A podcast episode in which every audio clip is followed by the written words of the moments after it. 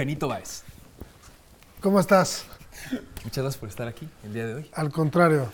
Voy a leer un poquito de tu, de tu semblanza. Si la riego en algo, me avisas. El día de hoy nos acompaña en escala de grises Benito Báez. Benito estudió la licenciatura en Administración de Empresas en el ITAM y el posgrado en Administración en la Universidad de Texas en Austin. Comenzó su carrera en el banco suizo UBS, donde trabajó durante 14 años y llegó a ser la cabeza de la mesa de trading en renta variable. Durante los últimos cuatro años, Benito ha sido el director de la mesa de capitales en Casa de Bolsa Finamex, posición bajo la cual cubre a una mezcla diversa de clientes institucionales, tanto locales como internacionales. Bajo su liderazgo desde el 2022, Finamex alcanzó y ha mantenido el primer lugar como la casa de bolsa con mayor monto operado en renta variable en México. Me encantaría decirte que la gente entiende lo que es una... eh, Una que es renta variable. Lo que es una renta variable. Ya lo hemos explicado aquí en Escala Grises. Así es que, mi querido Benito, uno, gracias por estar aquí. Gracias por darte la vuelta, etcétera. Creo que vamos a cubrir bastantes conceptos. Pero yo empezaría con decirte o preguntarte, ¿qué haces tú todos los días en tu chamba? Porque suena muy bonito, pero la gente seguramente no tiene ni idea de lo que, de lo que hace. Yo tampoco tengo idea en general, porque la verdad es que es un mercado muy dinámico, como tú bien sabes. Mi día a día realmente se, se concentra en conservar relaciones, ejecutar órdenes y, este, y estar representando a nuestros clientes en el mercado. ¿no? ¿En qué mercado? ¿Qué, qué, qué operas? en Nosotros, nosotros, yo particularmente llevo 18 años teniendo una, teniendo una carrera en lo que es la renta variable en México, que son acciones realmente, ¿no? Acciones, puedes comprar Cemex o puedes comprar este, Walmart de México, Bimbo, cosas así, pero también nuestro mercado ha tenido un desarrollo muy particular que se llama el SIC, que si tú ves eh, el- universo de acciones, tanto eh, eh, eh, tienes una- un universo local, que son las empresas que conocemos, ¿no? El día a día, Cemex, Bimbo, FEMSA, etcétera. América Móvil. América Móvil, etcétera, etcétera. Y luego tenemos un, un otro mercado, digamos, que es la parte internacional de cotizaciones. ¿Qué esto significa, no? Sistema Sistema- Internacional de Cotización. así es. Y eso realmente, eh, eso tiene desde el 2008 de existir, pero realmente si, eh, si tú ves cómo han evolucionado otros mercados latinoamericanos, el hecho de que en México existan eso, esta facilidad para poder invertir en millares de, de- emisoras internacionales, pues entonces eso, eso en muchos sentidos salvó nuestro mercado, ¿no? El mercado local. Entonces, lo que tú me estás diciendo es, en este sistema internacional de cotizaciones, tú también estás operando las acciones de Facebook, de Apple, de Amazon, todas estas acciones que la gente quiere tener aquí en México en su cuenta en una casa de bolsa local. Contigo yo puedo ir y acceder a comprar desde el Walmex mexicano, el Cemex mexicano o ese Facebook o ese Amazon. Sí. En la misma, en- contigo, tú eres el responsable de estar dando y comprando y vendiendo eso. Así es, yo soy el intermediario y, y- y realmente es muy diverso, ¿no? O sea, por ejemplo, hemos tenido eh, clientes que, por ejemplo, compran acciones europeas, polacas, por ejemplo, eh, sobre una acción que, eh, que genera contenido en videojuegos. El ejemplo este es CD Projekt Red, Ok. ¿no? Es una, es una este, empresa polaca que genera contenido este, a través de plataformas de eh, PlayStation, etcétera, etcétera, y hace proyectos muy grandes y hacen, y hacen este, juegos que son muy, muy populares.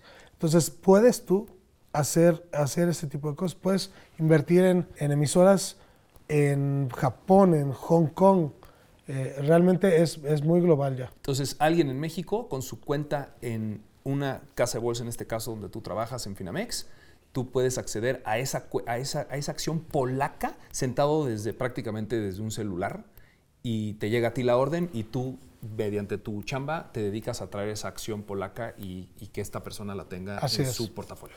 Y lo importante es que está este, determinado, digamos, en alguna forma, en el mercado mexicano, ¿no? Entonces, una persona que tiene 10 mil pesos o menos, o lo que sea, puede decir, yo quiero comprar esta acción polaca y va a estar registrada y tú vas a ser dueño de esa acción en México. Y eso es muy importante. Totalmente. Ahora, si tú fueras, ahorita estamos en el 2023 y claramente ya no es ese antiguo famoso piso de remates donde la gente corría y, y- y- y- y compraba una acción y demás. Si, si tú hubieras empezado tu carrera o desarrollado tu carrera en los 80s, serías esa persona, el que está yendo a correr de un lado a otro a comprar las acciones y estaba gritando y demás para más o menos ponerle o aterrizarlo al concepto de la gente y que entienda, ¿no? Esa es la persona que soy. Este, si tú ves eh, el logo de Wall Street, pero lo mueves al logo de Tortilla Street, entonces, Tal cual en México. del, que, al que- del cual muy orgullosamente soy, pues eso hubiera sido, ¿no? Ok. O sea, realmente yo hubiera sido esa persona que si hubiera antes, como funcionaban es que había corros, ¿no? Había co- y ¿qué, es es, un- el, qué qué es el corro? corro, no? Entonces, explicando qué es un corro. El corro es en donde eh, las transacciones se concretan, ¿no? Entonces, hay una persona que quiere comprar, hay una, una persona que quiere vender y dicen, te compro 10 mil títulos a 10 pesos. No, te los, eh, te los vendo a 10.05. ¿Ok? Y entonces la, la famosísima este, frase de cerrado. Y eso es algo muy importante. Porque en este, en este mercado, en este, digamos que subindustria en la que vivimos, en la que tú también eres parte, Sí. la verdad es que eh, tu palabra vale muchísimo, ¿no? Y el hecho de decir cerrado, y lo veías, ¿no? O sea, a mí nunca me tocó realmente estar en el piso de remates, este, porque yo llegué post eso. Pero lo que siempre se permeó, el espíritu que siempre se permeó es cerrado es cerrado y vas a respetar tu palabra. Si yo quedé contigo de cerrar 10 mil acciones de Cemex a 10.05 y te dije cerrado, entonces se va a cumplir esa Es, un- es- es algo así como una deuda de honor, ¿no? Es un pacto de honor que tienes que cumplir, independientemente de que hoy ya electrónicamente se haga o no. Si tú y yo lo acordamos con una palabra, es, es- es- es- es- es- está hecho y punto. completamente. Pero lo electrónico Ahora- profundiza más ese compromiso. Entonces ahora vamos a viajar de los 80s, que tú hubieras sido ese cuate que estaba corriendo de un lado a otro y gritando, compro las acciones famosas de Telmex, ¿no? Compro Telmex. Y cuando viajamos al 2023, claramente ese piso de remates, como tú bien mencionas, que para cuestiones de México sigue estando ahí en Avenida Reforma, en la bolsa, eh, simbólicamente sigue el edificio, donde era, pero ya no hay gente. Y ahí, ¿no? donde, se, y donde se hace la transaccionalidad también. O sea, ya electrónicamente ahí es donde está cayendo Ahí todo. es donde se consolida. Entonces ahora te vas al 2023 y cada casa de bolsa está sentada en su oficina. Sí, Tú tienes X cantidad de pantallas y ya todo es electrónico, ¿no es cierto? es cierto.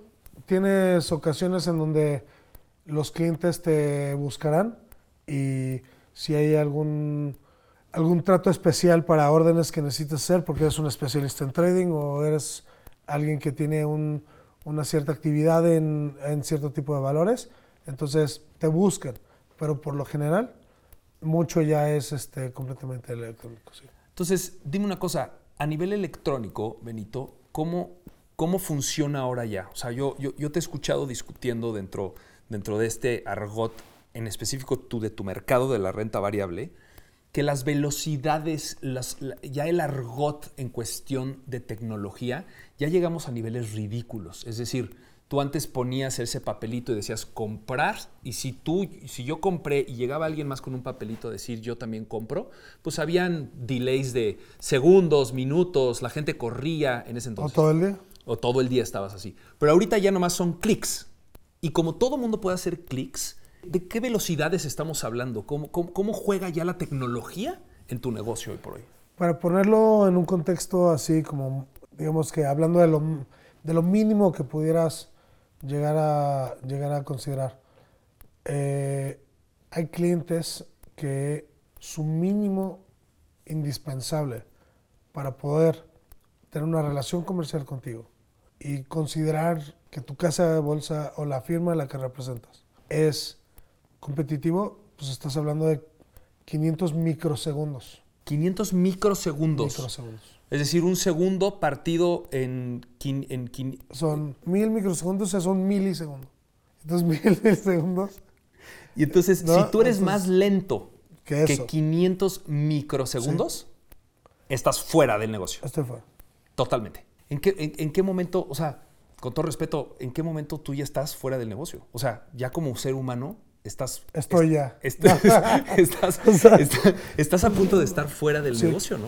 Bueno, o sea, esta industria en particular, todo el tiempo se trata de hacer un squeeze hasta dónde pueden llegar las instituciones. Y eso es lo que estamos viviendo ahorita. Entonces es, ¿cuánta es tu latencia? ¿Cuánto es lo mínimo que puedes dar? ¿Cuánto es el, cuánto es el mínimo este, corretaje que te puedo cobrar? ¿Cuánto es, todo es para abajo y para abajo y para abajo? Con el propósito de, de- de llegar a lo más e- eficiente posible a costa de el- la efectividad o la profitabilidad tuya, ¿no? Sí, pero al mismo tiempo, el hecho de tener el privilegio de estar en negocio con firmas globales, realmente globales, que tienen modelos de negocio que sería muy difícil entender, porque, por ejemplo, hay ciertos, hay ciertos tipos de clientes que tú llegas y, y te dicen, ah, sí, pues yo te voy a mandar todo este, toda esta operación, vas a cobrarme esto, mis requerimientos son esto, ok, va. Y de repente te das cuenta que un cliente, pues igual es el 10% de toda la bolsa mexicana. Un cliente internacional puede ser el 10% de la bolsa O mexicana ci- el valores. 5%. punto. Entonces, si yo, para poner las cosas en perspectiva, ¿qué tamaño tiene México? ¿Cuánto opera México? ¿Qué- cu- cu- ¿Cuánta lana va y viene entre las instituciones en el mercado de renta variable en México? Mil millones de dólares al día.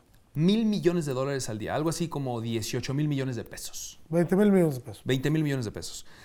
En Estados Unidos, más o menos, ¿qué tanto, ¿cuál es el tamaño, la diferencia, el ratio? Para ponerlo en perspectiva, Ajá. Apple, la acción, opera 10 veces lo que opera México en un día. Una acción, Una acción, Apple, Apple. opera 10 veces lo que opera todo el mercado mexicano, Así es, todos los días. todos los días. Entonces, todo el mercado de Estados Unidos, ¿cuántas múltiplos de veces opera México? No sé. Tal vez mil veces. La verdad es que eh, la manera en la que está profundizado el mercado, en los mercados desarrollados realmente, porque no solo es Estados Unidos, ¿no? También es Europa, Claro. también es Japón, por ejemplo, este, China, ¿no? Las necesidades de financiamiento son distintas. En donde en ciertos países y en ciertas regiones es mucho más aparente la necesidad de, financiamiento que en México. México es un país muy, muy particular. Con, con poca, o sea, es decir, las empresas que van a ese mercado de valores a financiarse, en China, en Europa, en Estados Unidos, ese, ese mercado es mucho más frecuente para ellas, mientras que en México a lo mejor no hay tantas empresas que requieran ese financiamiento, no hay tanto desarrollo. Te, habla, te habla de una falta de desarrollo en México, ¿no? Pues no sé si es una falta de desarrollo, lo que sí es un exceso de liquidez. Sí. Y te voy a dar un ejemplo. Hace cinco años leí sobre una este, empresa de Baja California que le mete de CAPEX, que es este, lo que gastas en tu negocio para hacerlo crecer. Lo que sigues reinvirtiendo año con año. Ujú. Correcto. Que es, un- es una pesquera. Y, y, lo y decía, pesquera va a invertir de aquí a cinco años 100 millones de dólares este, para hacer crecer su negocio. Entonces, o sea, es una pesquera grande, es una pesquera chica, no sabes, o sea, es pesquera XYZ, así se llama, pero le están metiendo 100 millones de dólares al año en reinversión para el crecimiento de su empresa. Esa es una empresa que podría cotizar en bolsa. Y, pero el punto es que ellos no necesitan, no lo necesitan. O No les vez- interesa entonces ir a ese mercado público para que tú empieces a, hacer las transacciones de esas, de esas, de esas acciones. Así es. Y entonces tal vez es un tema de que tal vez no quieran el exposure, tal vez no quieran el, el added work de tener un IR, un CFO, un, este, tener que hacer reportes trimestrales diarios. O sea, es mucho trabajo. eh. Ser pública, es ser una empresa pública es tremendo. Es, mu- muchísimo, muchísimo. es muchísimo trabajo. Ahora, Benito, vamos a... eh, eh, entiendo más o menos lo que, lo, que, lo que haces. Espero que la gente lo entienda. Pero ahora dime una cosa. Así. Tú trabajas en una casa de bolsa local, ¿no? De capital mexicano, una empresa que lleva casi 50 años en México, pero es 100% de capital mexicano. Y desde el, corrígeme, pero desde el 2022 y ahora 2023, tu mesa, liderada por ti, te has colocado en el primer lugar de volumen operado. ¿Qué quiere decir? Que De importe. de importe operado. ¿Qué quiere decir? Que eres la persona, tú lideras un equipo, que eres la persona que más opera acciones en este país. O que Aunque- más importe total en este país. Exacto. Que 2023 no está cerrado aún. Bueno, pero vas, vas muy bien, Pero vamos a decirlo ya así. tenemos un campeonato. Exactamente, ya, ya llevas un campeonato, estás buscando el segundo. Estoy buscando el segundo.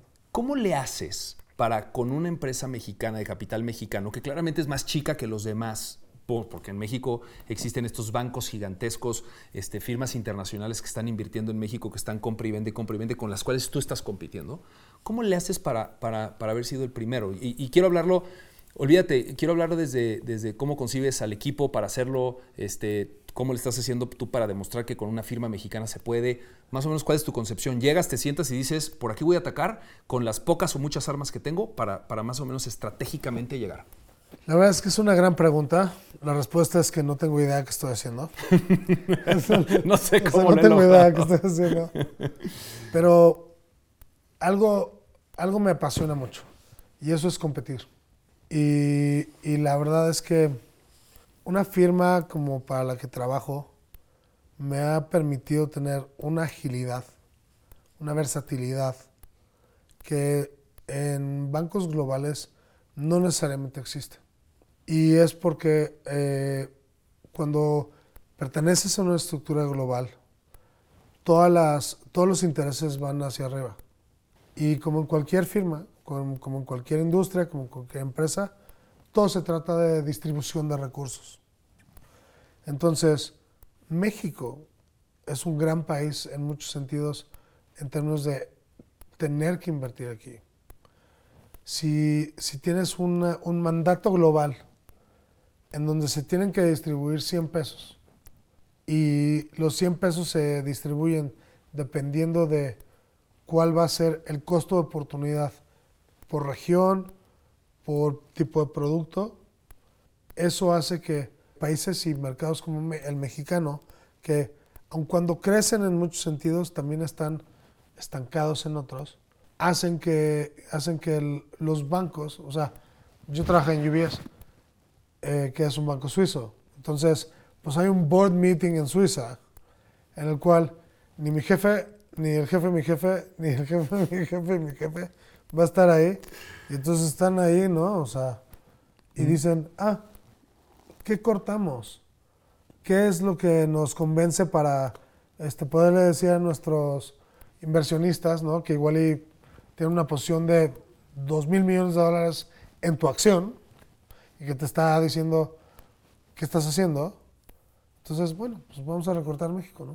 Claramente, desde Suiza no deciden entonces darle la prioridad a esa empresa que está establecida en México. O sea, ese Exacto. branch en, en- en México. Y por lo mismo, si cuando tú trabajabas ahí, pues entonces no tienes esa, esa infraestructura, ese apoyo como para competir de manera agresiva en México. ¿no? Sí. Entonces lo que tú estás diciendo es que estando con una empresa 100% mexicana, donde su foco es 100% México, Sí. todas las ganas están para, para- para- para darte esos, esas herramientas. Eso es cierto y la verdad es que yo he sido muy afortunado en términos de el empuje que la firma para la que trabajo ha dado a este proyecto de equities en particular, pero siempre acaba siendo también para las firmas mexicanas un tema, un tema de resource man- management. Si yo estuviera en otra casa de bolsa en donde el core business fuera otro, pon tu FX o banca privada o lo que sea, el management decidiría. Como cualquier empresa. Si una empresa decide vender celulares o vender televisiones, pues si tú decides vender televisiones, te puedes, le puedes meter todos esos recursos. En específico, la casa de bolsa donde tú trabajas tiene una apuesta fuerte en, esa, en ese ramo. ¿no? Es correcto. Pero creo que el mérito no hay que pasarlo por alto. ¿no? Pero, bueno, gracias, pero la verdad es que sin apoyo, sin recursos, sin, el, sin la libertad de poder actuar, eso es muy importante también. Pasando, pasa- vamos a pasar un poquito al, al- al- al tema. Hemos visto eh, el tamaño de México contra Estados Unidos, me lo has mencionado, eh, el rol de la tecnología, en específico lo que haces, eh, etcétera. Tú todos los días, como nos explicaste al principio de la entrevista, estás comprando y vendiendo acciones, ¿no? O sea, literal, eres de las personas en México que más opera, compra y vende acciones. Entonces, tú puedes ver a un cliente, a una Afore, un fondo de inversión que compra y después que está vendiendo, etcétera, etcétera. Eso, eso lo hemos hablado aquí en Escala de Grises, que hay una palabra muy del argot financiero que se llama cascador, ¿no? el que está compra y vende y compra y vende. En la pandemia se hizo muy famoso porque mucha gente en teoría se hizo muy millonaria con Bitcoin y que subían acciones y estaban comprando y vendiendo. Entonces hizo un mito alrededor de esta concepción de yo soy muy bueno para comprar barato y vender caro. Tú eres un profesional que lleva 18 años haciendo esto. ¿Qué opinas para hacerse de un patrimonio una persona? ¿Es, ¿Es correcta esa concepción de que comprando y vendiendo, comprando y vendiendo, vas a generar ese rendimiento para tu retiro? ¿O eres una persona que tú piensas que el largo plazo es la única opción? ¿Cómo, cómo, cómo, cómo ves estas dos concepciones, siendo que tú eres el profesional del compra y vende y compra y vende? Entonces hay un ejemplo muy padre eh, que sucedió, que fue el ejemplo de GameStop. Eh, que son estas retaileras de, videojuegos en Estados Unidos, en donde eh, pues de repente eh, salió un término que se llamaba Reddit Trading. Y básicamente era toda una comunidad en Reddit que, que decían, vamos a 50 mil personas, comprar cada quien, no sé, 20 o 100 dólares de, de GameStop y subirla, y subirla, subirla. Y tenías del otro lado hedge funds, este, instituciones financieras en Estados Unidos, que, este, que se iban corto, que es vender, eh, vender este, apostando a que va a bajar una acción. Y entonces es una guerra entre el mainstream y, el, y, Wall Street. Entre el niño que estaba en su casa, los, chavos y, o, muchos adultos, pero en su casa, gente como tú y como yo comprando, contra estas grandes instituciones vendiendo. Y entonces, ¿qué pasó durante la pandemia?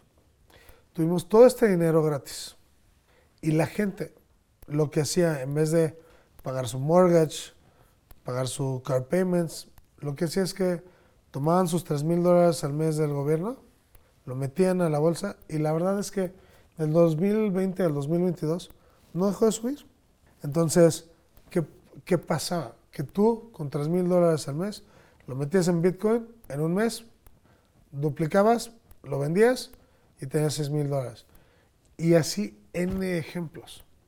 Yo empecé como trader en una mesa. De hecho, fui back office, tuve la oportunidad de ser parte de una mesa del front office como trader y luego me hice sales trader y luego dejé. Pero mi experiencia como trader me enseñó mucho. Y la verdad es que si yo supiera cómo comprar barato y vender caro, no estaría aquí. O sea, estaría en San Tropez, literal. es que ya hace frío en San Tropez, no me importa. Pero literalmente estaría en un barco, en algún lugar, comprando barato y vendiendo caro cosas. Y la verdad es que es muy poca la gente que tiene esa sensibilidad, el knowledge, la profundidad de mercado, eh, la valentía de poder apostar de esa forma. Lo que tú me estás diciendo es tú, que eres un profesional que lleva 18 años comprando y vendiendo acciones, viendo cómo entran, viendo todas las historias, consideras que es prácticamente imposible o un número reducido, muy pequeño, muy, muy pequeño número de gente va a poder realmente ganar dinero de este compra y vende, compra y vende constantemente. Tú que llevas 18 años haciéndolo. Y te voy a decir, para mí, no. Yo no podría hacerlo. No sé si se ha discutido en este espacio, pero en esta industria tenemos el buy side y el sell side. El buy side es, un, es el fondo de pensiones, es un cliente donde nosotros vamos y metemos su dinero. Y el otro sell side eres tú. Somos el, vehículo. El vehículo donde ellos comercian. Así es. Y ser alguien del buy side es muy difícil. Porque el buy side, que son las personas que deciden en dónde, en dónde invertir los ingresos de los demás, ellos tienen 100 pesos al principio de año. Y, que, y, al final de año, esos 100 tienen que ser 120. Pero la realidad de las cosas es que estás haciendo dinero de la nada. Porque tú estás comprando cosas, vendiendo cosas, y de 100 se fue a 120. Nosotros en el sell no tenemos ese problema. Tenemos otros, ¿no? Pero el hecho, eh, entonces, el dinero se maquila de cierta forma distinto a otras industrias. Entonces, no hay para mí, por eso tengo tanto respeto a las cuentas que nosotros cubrimos, que es que yo no tengo que decidir si algo va a subir o bajar. Yo soy el vehículo y por lo tanto se maquila, se maquila una comisión de esa manera. Hemos hablado también aquí en Escala de Grises que las inversiones tienen que ser vistas en el largo plazo. Y por lo que me estás diciendo después de 18 años de, de- de experiencia, es correcto. Hablando de largo plazo, vamos a hablar de tu percepción. Salte del mercado financiero un, un poco. Te conozco y eres una persona, y por eso te invité aquí, muy disciplinada. Por ser una persona. Por ser una persona. Eres una persona muy disciplinada a nivel financiero, ¿no? A nivel financiero personal, me refiero. Dentro de, tu, dentro de lo que tú vas ahorrando todos los años y estás separando y tienes limitados los gastos, etcétera, etcétera, a mí me gustaría platicar de un concepto que también hemos hablado aquí, que es eh, la tierra, el- los bienes raíces. Tú estás en el mercado financiero que es más sexy, ¿no? Comprar una acción de Walmex y de Apple y que vendan y que suban y demás. Sin embargo, tú eres un creyente en el largo plazo y eres un creyente de, los, de lo- de los bienes raíces. ¿Estoy en, lo, ¿Estoy en lo correcto o no estoy en lo correcto? Estás parcialmente correcto.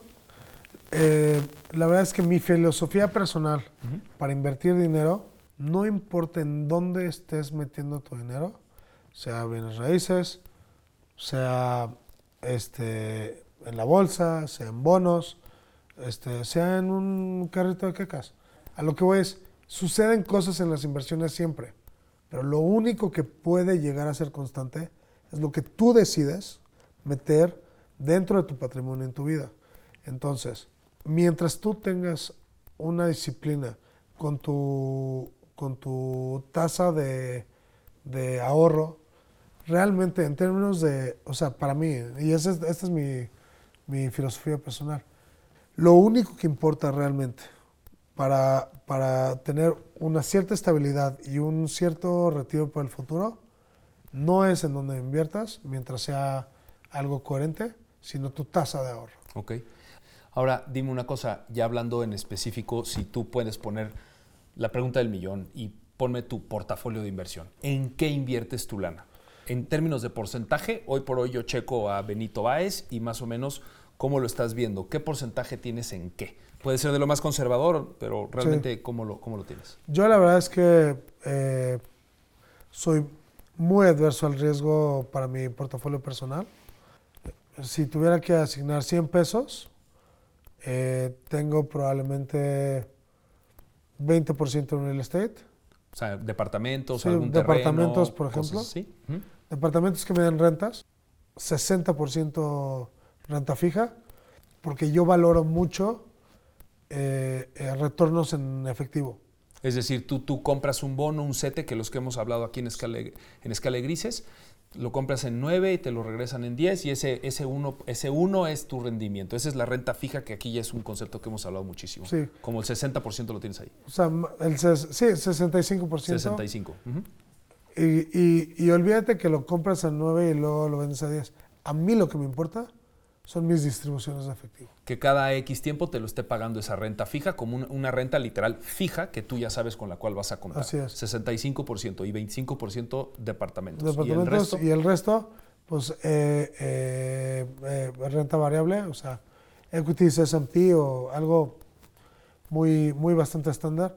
Pero si yo puedo darle a alguien una recomendación de qué hacer, cuando yo debí, desde que tenía 25 años cuando empecé en este negocio, debí de haber invertido este, mucho más dinero, tal vez el 50 o 60% de, de mi dinero en, en literalmente el S&P y ahorita será mucho más. Entonces, hoy por hoy ya tienes una cartera hecha, lo que nos, nos estás diciendo, 25% en renta en, en- en departamentos, en, real- en bienes raíces, 65% en, en renta fija y el resto en renta variable, ¿no? Como lo conocemos. Pero si a mi pregunta, y me la contestaste porque te lo iba a decir, si regresaras el tiempo, ¿qué habrías hecho distinto para alguien que a lo mejor está saliendo de la universidad y le están dando su primer sueldo? Sí. Le dirías que la proporción en renta variable sí. fuera mucho más agresiva. Mucho más, mucho más. Y la verdad es que solo es un tema de inflación. O sea, es así de fácil. No y la inflación, en mi opinión, es una cosa que se mide literalmente con la cantidad de gente. Porque en México, hace 70 años, éramos 35 millones de personas. Y ahorita somos 135 millones. ¿no? Y lo mismo pasó en Estados Unidos. Y lo mismo están pasando en, en los países que están creciendo. ¿no? Entonces, cuando inviertes en ese, en ese tipo de instrumentos, la inflación solita te lleva para que se haga un re-rating, para que, pues sí, a veces tendrás años muy malos, pero en general, yo lo que hubiera hecho, y tendría tal vez el doble de ahorrado de lo que tengo ahora, es 50% renta variable, 25% este, una renta en un inmueble y 25, eh, inmuebles y 25% renta fija. Con eso me quedo.